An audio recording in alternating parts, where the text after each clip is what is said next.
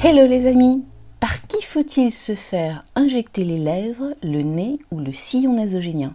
Par un médecin, bien sûr, ça je vous l'ai déjà conseillé à maintes reprises. Là, les chirurgiens esthétiques enfoncent le clou. Toute la profession se mobilise contre ce qu'on appelle les fake injectors, c'est-à-dire les injecteurs amateurs qui injectaient jusqu'ici en toute impunité. Les premières poursuites judiciaires viennent d'être lancées et ce n'est qu'un début.